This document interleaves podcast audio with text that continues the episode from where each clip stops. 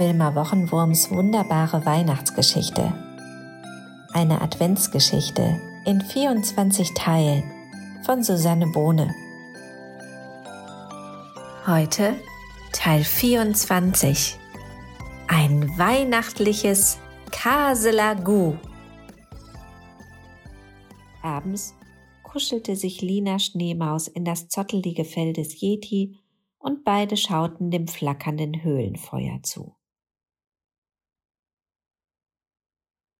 Dann erzählte der Yeti von seinen vielen Abenteuern, die er schon im Himalaya erlebt hatte, und das waren wirklich eine Menge.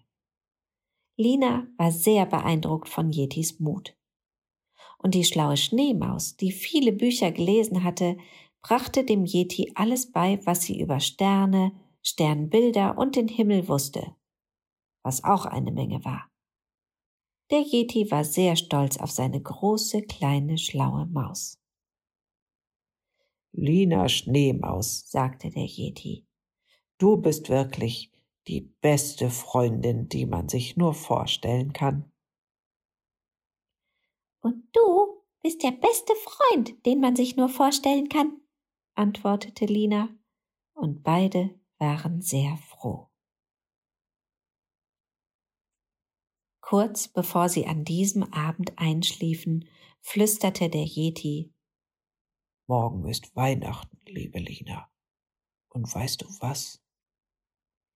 Nein, was denn, mein Fellmonsterchen? fragte die Maus leise, die schon fast eingeschlafen war.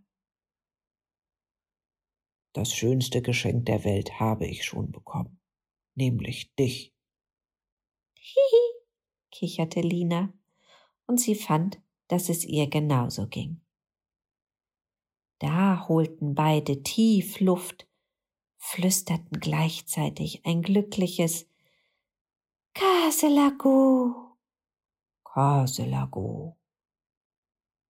Und dann waren die Schneemaus und der Schneemensch auch schon eingeschlafen und träumten einen wunderbaren Weihnachtstraum, so wie du bestimmt auch.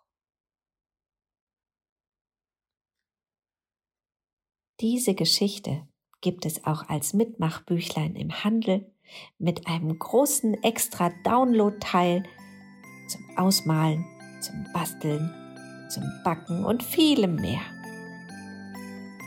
Besucht uns doch mal auf unserem Blog geschichtenfürkinder.de.